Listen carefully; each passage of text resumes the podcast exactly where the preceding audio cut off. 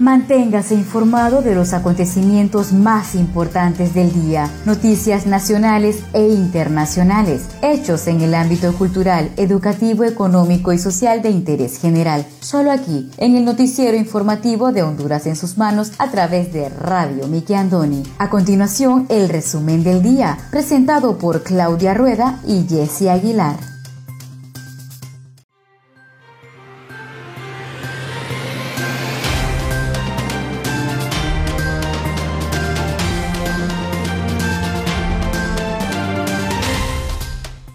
Muy buenas tardes, sean todos bienvenidos a una edición más de su noticiero informativo Honduras en sus manos, a través de Radio TV Miki Andoni Siglo XX. Les saluda su fiel servidora Wendy Aguilar desde San Pedro Sula Cortés.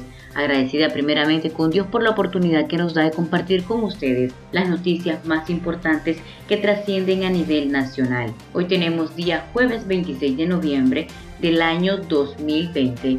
Agradecemos infinitamente también a las personas dentro y fuera del país por el seguimiento día a día del noticiero informativo Honduras en sus manos a través de podcast de su plataforma de preferencia.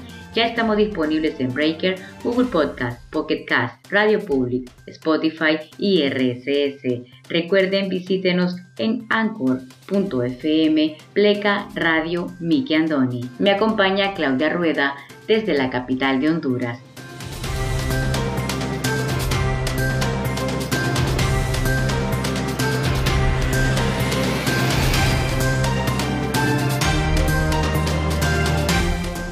Buenas tardes, les saluda Claudia Rueda. Muy buenas tardes, Jesse Aguilar hasta San Pedro Sula.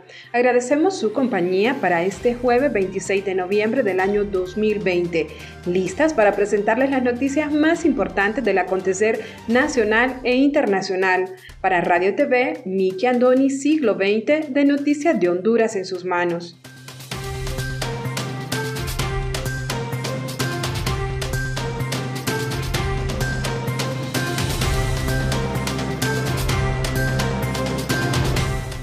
Estos son los titulares de hoy.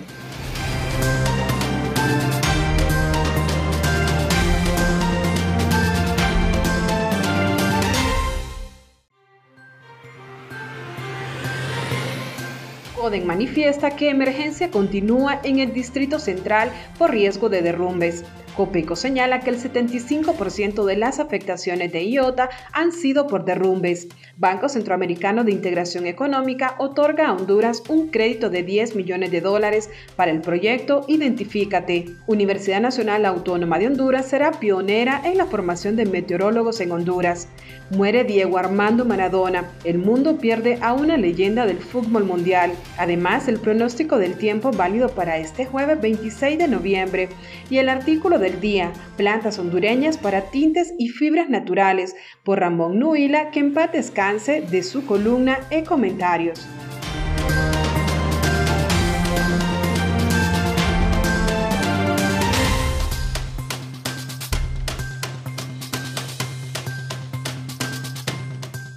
Actualización casos COVID-19 en Honduras. Sinajer confirma 544 nuevos contagios y 11 decesos. Juan José Cruz, prosecretario del Consejo Hondureño de la empresa privada, manifiesta que el 36% del presupuesto del 2021 será para pagar deudas. Embajadores y cooperantes conocen daños de IOTA y ETA. Hospital Móvil de San Pedro Sula comienza a recibir pacientes con COVID-19 de los albergues. Construcción de represas en el Valle de Sula, crucial para salvaguardar vidas y propiedades.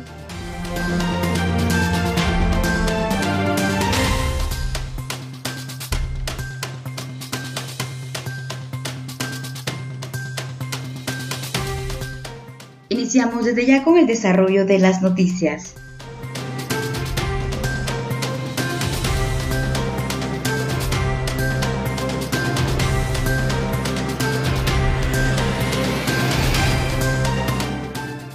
Emergencia continúa en el Distrito Central por riesgo de derrumbes.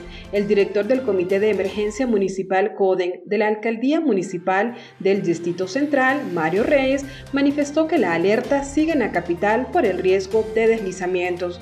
El Distrito Central es una zona muy vulnerable y las lluvias que han dejado las tormentas tropicales ETA e IOTA han saturado los suelos, por lo que la población debe seguir alerta. Tenemos instrucciones precisas del señor alcalde para proteger a la población capitalina. Nosotros seguimos con alerta al 100% porque las saturaciones seguimos con los movimientos de laderas, dijo. Hemos tenido lluvias en los últimos días, por lo que tenemos que seguir con esta alerta. La saturación podría seguir por 48 horas más, expresó.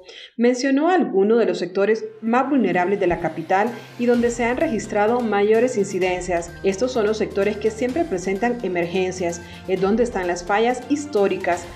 la José Ángel Ulloa, la San Juan Bosco, Lomas del Norte. Tenemos también en sectores como el Pastel, el Reparto, el Bosque, el Edén, explicó. En ese sentido, llamó a la población capitalina a seguir las recomendaciones de los boletines oficiales para evitar desgracias. Para los que ya están albergados, les pidió no retornar a sus viviendas hasta que éstas no se encuentren fuera de peligro. Por la saturación de los suelos no hemos hecho los movimientos hacia sus hogares, pero lo estaremos haciendo esta semana, indicó. Actualmente tenemos 43 albergues abiertos, unas 2.550 personas alojadas en ellos, que serán llevadas a su casa hasta nueva orden, concluyó.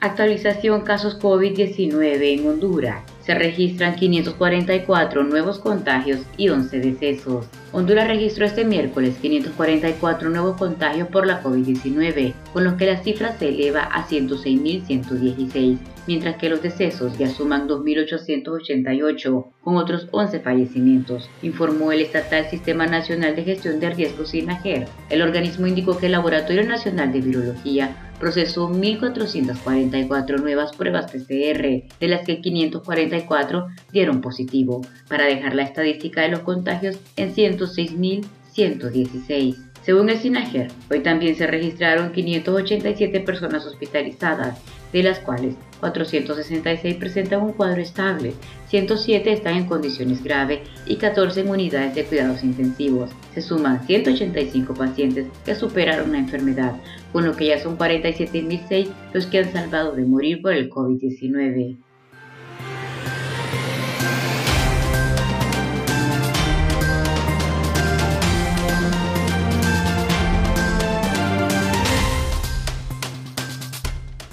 Copeco señala que el 75% de las afectaciones de IOTA han sido por derrumbe. El ministro de la Comisión Permanente de Contingencias Copeco, Max González, indicó que el 75% de los problemas causados por la tormenta IOTA en el territorio hondureño han sido los deslizamientos o derrumbes. Según el titular, la tormenta tropical ETA perjudicó a Honduras con inundaciones, mientras que IOTA generó graves deslizamientos y derrumbes en varias zonas del país. Copeco mantiene la alerta roja en todo el país por los deslizamientos que han sido más del 75% de los problemas de IOTA, indicó González. En ese sentido, mencionó que ya se identificaron las fisuras y zona de los bordos que resultaron dañados por las crecidas de los ríos Ulúa y Chamelecón, por lo que se espera resolver el problema de deslizamiento con la ayuda logística que brinda la cooperación internacional mediante brigadas. Sin embargo, expresó que todavía no se han iniciado los trabajos de reparación, debido a que hay zonas que aún permanecen inundadas y con suelos saturados. El agua no nos permite ver la profundidad de cuáles son las afectaciones reales. Tenemos que esperar a que bajen los niveles de los ríos para ir atendiendo directamente cada una de las afectaciones, dijo el funcionario.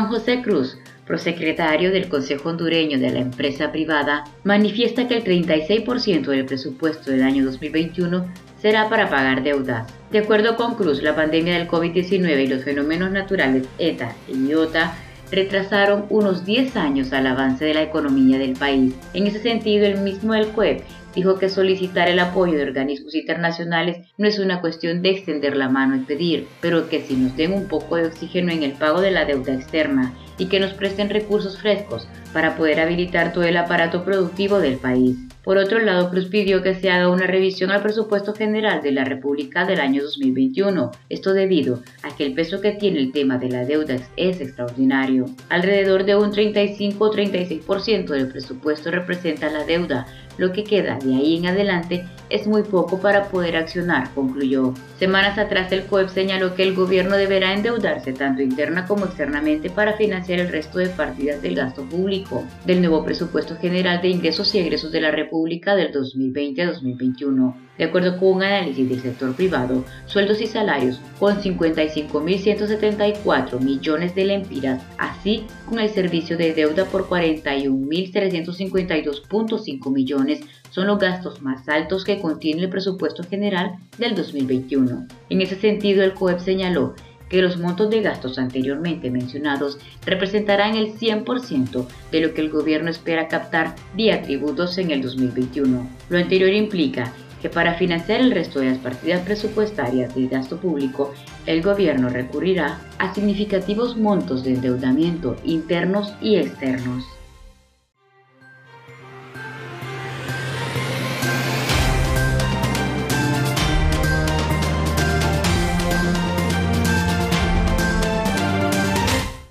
Conozca Honduras como su propia mano. www.hondurasensusmanos.com Geografía e historia de Honduras. Conozca Honduras como su propia mano. www.hondurasensusmanos.info Honduras en sus manos. Noticias. Conozca Honduras como su propia mano www.rinconesdehonduras.info Honduras en sus manos. Turismo.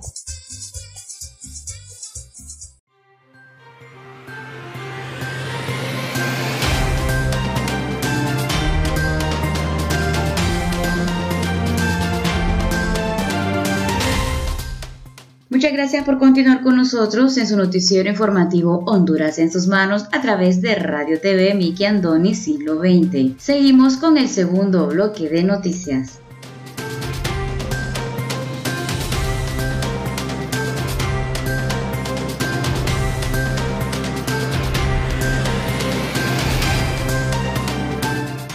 CIE otorga a Honduras un crédito de 10 millones de dólares para el proyecto Identifícate. El Banco Centroamericano de Integración Económica aprobó el día de ayer miércoles un financiamiento por 10.8 millones de dólares a Honduras para el proyecto de modernización del documento de identificación en Honduras Identifícate Tramo C. De acuerdo con el proyecto aprobado, se creará una nueva base de datos del Registro Nacional de las Personas a través de un enrolamiento biométrico a nivel nacional que cumpla con estándares internacionales. También se adquirirá la infraestructura tecnológica para la operatividad e impresión de nuevas tarjetas de identificación. Los recursos del tramo C fortalecerán el componente de actualización base de datos, según se informó. El presidente ejecutivo del BCE, Dante Mossi, manifestó que el banco dispone de recursos financieros para poder ejecutar todo el proceso de enrolamiento, depuración de la base de datos y elaborar la nueva tarjeta de identidad, que podrá utilizarse para fines de salud, bancarios, identidad ciudadana y elecciones, entre otros. También agregó que este proceso se enmarca en la reforma y modernización del Registro Nacional de las Personas como organismo ejecutor, quien, además, para su ejecución cuenta con el apoyo del Programa de las Naciones Unidas para el Desarrollo, que apoyará técnica y administrativamente en el proceso de enrolamiento de las personas. Según se detalló, el programa estima beneficiar el enrolamiento de 6.5 millones de ciudadanos y entregar 5.5 millones de nuevos documentos de identidad. La generación de empleos directos temporales será de 3.801 personas, indicaron.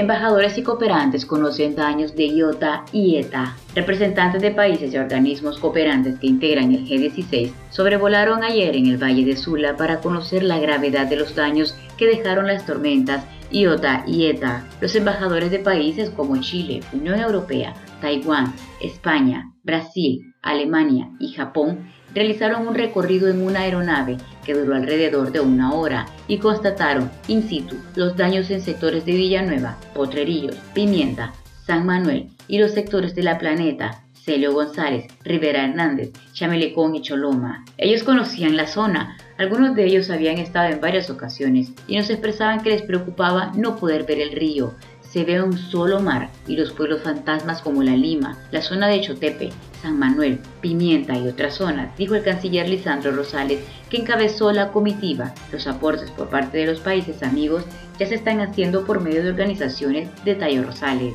La semana anterior, el presidente Juan Orlando Hernández planteó al G16 la necesidad de ayuda humanitaria y de reconstrucción. El G16 está coordinando bajo la presidencia de Naciones Unidas las diferentes ayudas humanitarias y a mediano y a largo plazo el proceso de reconstrucción que va a necesitar Honduras, manifestó Guillermo Kirkpatrick de la Vega, embajador de España. El diplomático pormenorizó que España ya ha enviado su primer paquete de ayuda humanitaria a Honduras, valorado en 300 mil euros, que están coordinando a través de la Cruz Roja y la Comisión Permanente de Contingentes COPECO. Diego Wong, embajador de Taiwán, reiteró el apoyo decidido de la República de China-Taiwán hacia Honduras. Esta vista nos dio un impacto muy fuerte. Expresar de nuevo la solidaridad del pueblo de la República de China-Taiwán. Seguiremos trabajando a nivel de gobierno y del sector privado, señaló el embajador. Al embajador de Chile, Enrique Barriga, le generó una gran tristeza al ver la destrucción que causaron Iota y ETA en el Valle de Sula.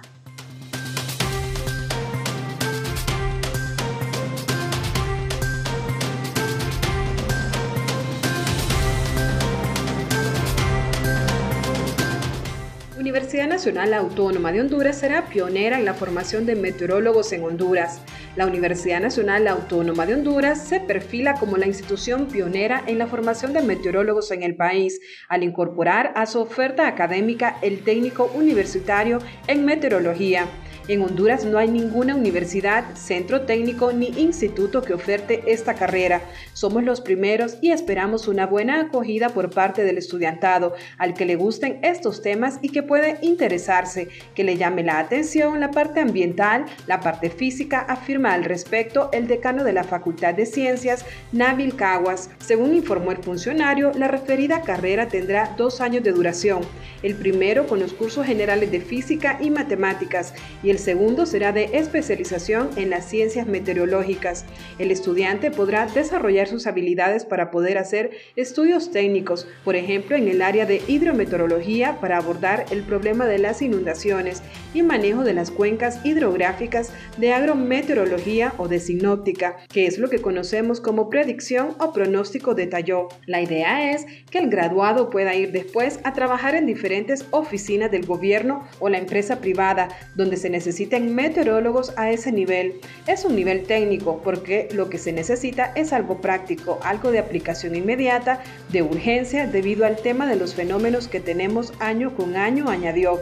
En ese sentido, el titular de la Dirección Académica de Formación Tecnológica, Raúl López, indicó que dicha oferta está acorde con los estándares de la Organización Meteorológica Mundial, a fin de formar profesionales de alto nivel y acorde a las necesidades del mercado laboral. La carrera ya está lista, es muy pertinente, las áreas de empleabilidad están abiertas, pero se necesita recurso humano formado, capaz de manejar equipo electromecánico complejo y contribuir a la generación y registro de datos meteorológicos, ya que en el país tenemos carencia, dijo. Los primeros matriculados de la nueva carrera se esperan para el año 2021, al igual que para la licenciatura en geología ambas adscritas a la Facultad de Ciencias, esta última con especialidad en energía geotérmica y en geofísica. López informó que a corto plazo se espera también la habilitación de matrícula para el técnico universitario en operaciones de vuelo, como parte de la oferta académica de la Facultad de Ciencias Espaciales.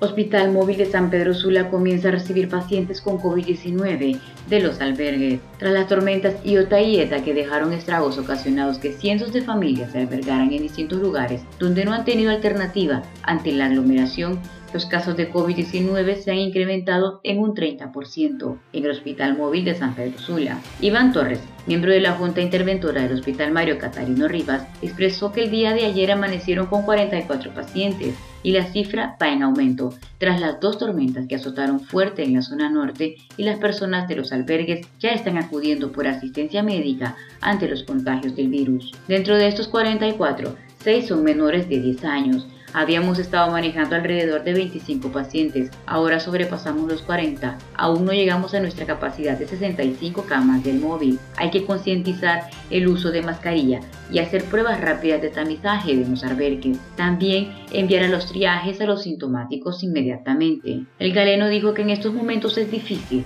por las condiciones en los albergues, pero si no se toman las medidas, habrá rebrote en el mes de diciembre. Asimismo informó que otra de las situaciones a las que se están enfrentando es la mortalidad, porque las personas están falleciendo en las primeras 24 y 48 horas. Eso significa que llegan tarde por asistencia médica. Exhortamos a la población que cuando aparezcan manifestaciones y sintomatología que por favor acudan rápidamente a los centros de triaje o al hospital para que sean atendidos pronto y evitar que lleguen en condiciones muy críticas.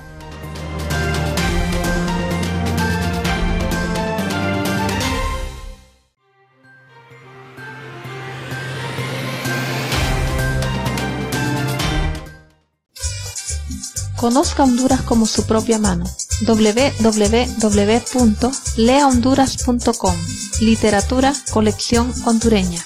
Gramática, ortografía y sus reglas. Para sus tareas y más. www.escribelocorrecto.com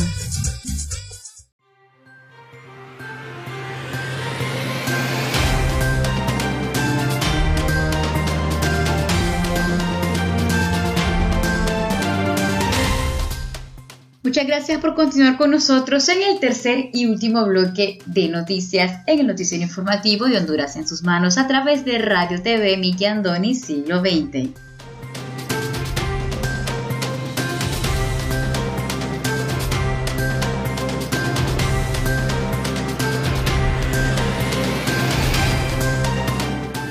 Muere Diego Armando Maradona, el mundo pierde a una leyenda del fútbol mundial. El mundo ha perdido a una leyenda que no solo ha dejado su impronta en el deporte, sino también la historia global. El astro argentino Diego Armando Maradona falleció el día de ayer miércoles, según confirmó a CNN una fuente de la familia. En los últimos tiempos, Maradona fue director técnico de Dorados de Sinaloa en México por un año y a partir del año 2019 estuvo al frente de Gimnasia y Esgrima de La Plata. Deja atrás una turbulenta vida llena de hazañas, derrotas y sobre todo polémicas. Algunos quizás lo recuerden por su zurda magistral, otros por su irreverencia y sus frases históricas no cabe duda de que ambas cosas lo convirtieron en una figura tan icónica como polémica, pero si hay algo seguro es que Diego Armando Maradona será recordado como uno de los nombres que marcaron un antes y un después en la historia del fútbol mundial. Diego Armando Maradona fue uno de los grandes íconos del fútbol argentino. Nació el 30 de octubre de 1960 y murió en Buenos Aires el 25 de noviembre del año 2020. Maradona nació en la zona de Villa Fiorito de Buenos Aires. Fue un niño pequeño de los barrios marginales, según Fernando Signorini, su ex entrenador de acondicionamiento físico. Maradona comenzó a mostrar el perfil propio de un genio del fútbol en una de las zonas más humildes de Buenos Aires. Ahí se formó dentro y fuera de las canchas, hasta antes de cumplir 15 años, cuando su fichaje con Argentinos Junior fue la oportunidad perfecta, no solo para dar el salto al fútbol profesional cuando todavía era adolescente, sino para sacar a su familia del desazón, la marginación y la miseria. Tras dos años de proezas con Boca Juniors, Maradona se convirtió en la máxima atracción de la selección de fútbol de su país y aterrizó en el Club Barcelona de España en 1982. Diego hizo su debut en Primera División días antes de cumplir 16 años. A partir de ahí, su técnica, su imaginación y su pegada casi perfecta lo catapultaron en el estrellato mundial, pero primero vino la selección argentina. El premio Consuelo del Pelusa llegó tres años después, cuando ya consagrado como el mejor futbolista del momento, firmó con el club de sus amores, Boca Juniors. Sin embargo, la cumbre de su carrera y quizás su vida ocurrió en el Mundial de México 86. Según Maradona, el fútbol fue su salvación, que lo sacó a él y a su familia de la pobreza cuando ascendió en las filas de Argentinos Junior y Boca Juniors. Era su segundo mundial y con casi 26 años, el talentoso zurdo llevó a Argentina a la segunda Copa del Mundo de su historia. Lo hizo además con dos goles en una histórica actuación de cuartos de final frente a Inglaterra, con todo lo que significaba eso, con el recuerdo fresco de la guerra de las Malvinas entre ambos países. Ese fue el día en el que nació la famosa Mano de Dios fue la hazaña que lo terminó por distinguir como una figura divina por encima de los mortales. Cuatro años más tarde, su albiceleste se quedó a un partido de también conquistar el Mundial de Italia de 1990, un torneo que Diego jugó lesionado y en el 91 perdió su primer control de antidopaje. La sustancia era cocaína. Diego pasó los próximos 15 meses bajo suspensión. Su ilusión de volver a defender a su país quedó desmoronada cuando FIFA lo expulsó de la cita por dar positivo con efedrina, entre otras sustancias prohibidas. Maradona volvió a recibir 15 meses de suspensión y junto a eso su etapa con la selección argentina había finalizado. Diego se despidió del fútbol en 1997, después de un breve regreso a Boca Juniors.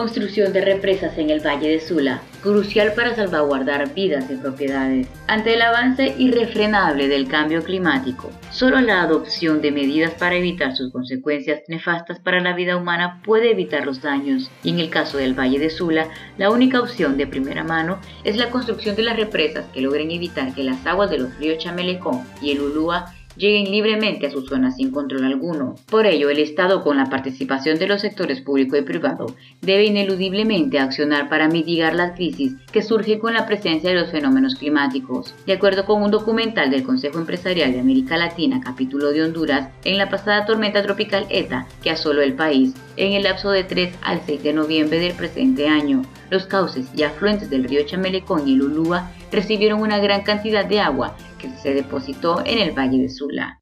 Solo el Chamelecón tuvo una descarga de su caudal de 3.600 metros cúbicos por segundo, mientras el Ulúa la cantidad fue de 13.700 metros cúbicos por segundo, que al no encontrar ninguna retención en el trayecto hacia el Valle de Sula se trasladaron libremente, llegando las aguas de manera íntegra, con lo cual se inundaron tierras y comunidades, provocando pérdidas humanas que se lamentan, así como daño de valiosa infraestructura productiva de la zona. Las cuatro referidas represas promoverán una gran inversión nacional y extranjera, brindarán seguridad energética renovable al país y potenciarán la producción industrial y agrícola de Honduras, al recuperar y asegurar miles de hectáreas para los cultivos agrícolas, así como aseguraría la industria y el comercio de la región.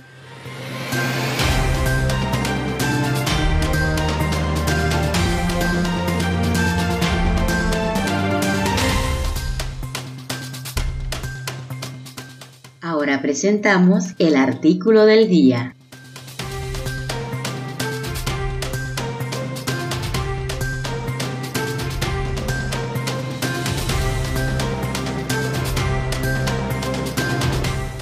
El artículo del día, a cargo de Ramón Nuila, que en paz descanse, de su columna e comentarios, artículo publicado el lunes 16 de mayo del año 2011. Plantas hondureñas para tintes y fibras naturales. Ya está disponible la investigación Tintes y fibras naturales de la Musquitia estudio sobre su utilidad para el mercado interno y externo en modas ecológicas, segunda fase. Resultados de la investigación por Luz Medina Rojas de Bontá. Esta investigadora hondureña es originaria de Juticalpa, Olancho, reside en los Estados Unidos de América desde hace 14 años. Este estudio es una iniciativa entre el Programa de las Naciones Unidas para el Desarrollo, la Secretaría de Estado en los despachos de Cultura, Artes y Deportes y la ONG Mosquitia Paguiza desarrollo de la mosquitia y fue realizado a través de dos cursos de investigación, acción desarrollados en las comunidades misquitas de Mocorón y Huampusirpi en julio y agosto del año 2010 con el aval de Delta State University del Departamento de Arte. Según algunos de los resultados, entre los tintes naturales existentes en esta región de Honduras están barro negro o arcilla, una combinación de tierra, agua y piedra metamorfosia con alto contenido de hierro. Las plantas que son usadas como taninos para la fijación del color y para dar tonalidades son guayabillo en Krausirpi, liguapata en Mocorón y encino en Wampusirpi, achiote o bixa orellana, arbusto de hojas cordiformes con flores rosadas y frutos capsular cerdoso. Las semillas están rodeadas de una sustancia rojiza. La sustancia tintorea se obtiene cuando las semillas se maceran con agua con jabón neutro. Blue, sacantinta justicia tintoria arbusto con hojas lanceoladas opuestas, inflorescencia en espigas terminales, color rojo la base y amarilla la terminal, ramitas con nudos abultados, produce tonalidades azules suaves combinada con diferentes concentraciones de cal, produce tonalidades agradables de azul. Nance, una birsonima crasifolia, es un árbol mediano y puede crecer hasta 10 metros. La corteza produce tonalidades rojizas y naranjas. Es un excelente tanino. Puede mezclarse con querosene para acentuar el color en tuno. Tui lani yuquilla curcuma longa, una Singiveracea herbácea muy común en lugares húmedos, asociados con el bosque latifoliado, sembrado en jardines, produce un color amarillo brillante, poco resistente a los rayos solares. Caoba es un árbol de madera preciosa para la industria del mueble y la construcción. Produce tonalidades rojizas y naranjas en el acerrín y otros desechos. Hay una mayor concentración del colerante. Hijinza es un árbol de 15 metros de alto de cuya corteza se obtiene el color amarillo o dorado.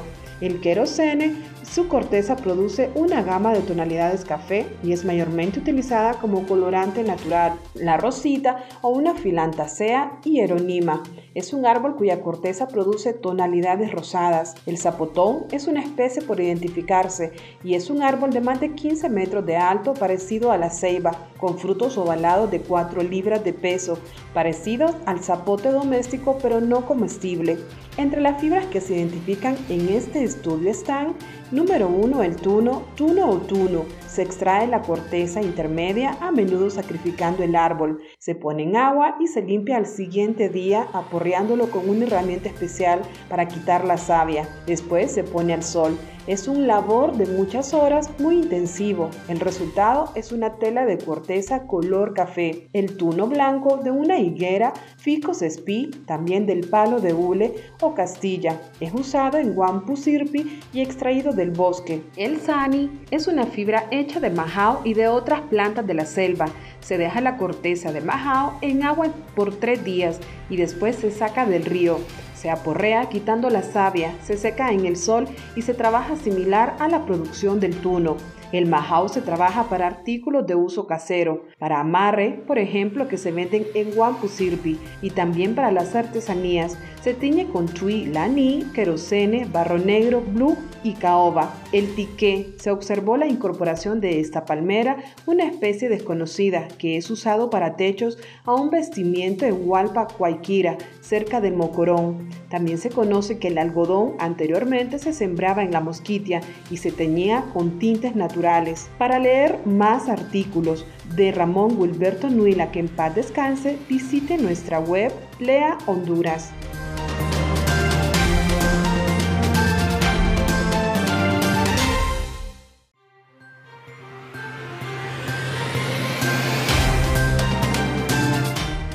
continuación, el estado del tiempo.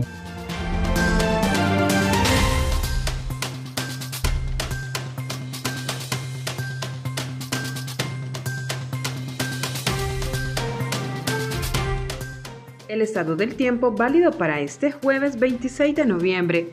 Para este jueves tendremos ingreso de humedad desde el Mar Caribe hacia el interior del territorio nacional, produciendo lluvias y chubascos leves en la mayor parte del país. Los mayores acumulados se podrían presentar en áreas de las regiones occidental, central y oriental. A partir del viernes tendremos condiciones atmosféricas estables con cielo despejado y bajas probabilidades de lluvia en casi todo el territorio. Esta noche tendremos fase de luna cuarto creciente. El oleaje en el litoral caribe será de 2 a 4 pies y en el Golfo de Fonseca de 2 a 4 pies.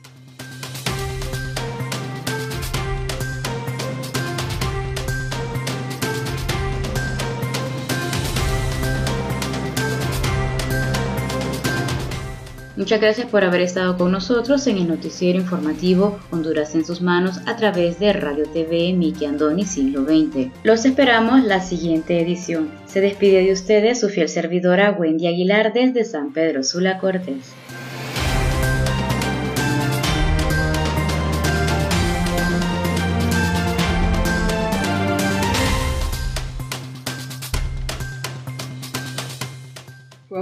Haber compartido las noticias más importantes del día a través de Radio TV Nicky Andoni Siglo XX para Noticias de Honduras en sus manos. Si desea dejarnos algún comentario, puede buscarnos en Facebook como Radio TV Nicky Andoni Siglo XX. Nos gustaría leer sus comentarios y saber de dónde nos escuchas. Agradecemos su atención. Tengan todos y todas buenas tardes.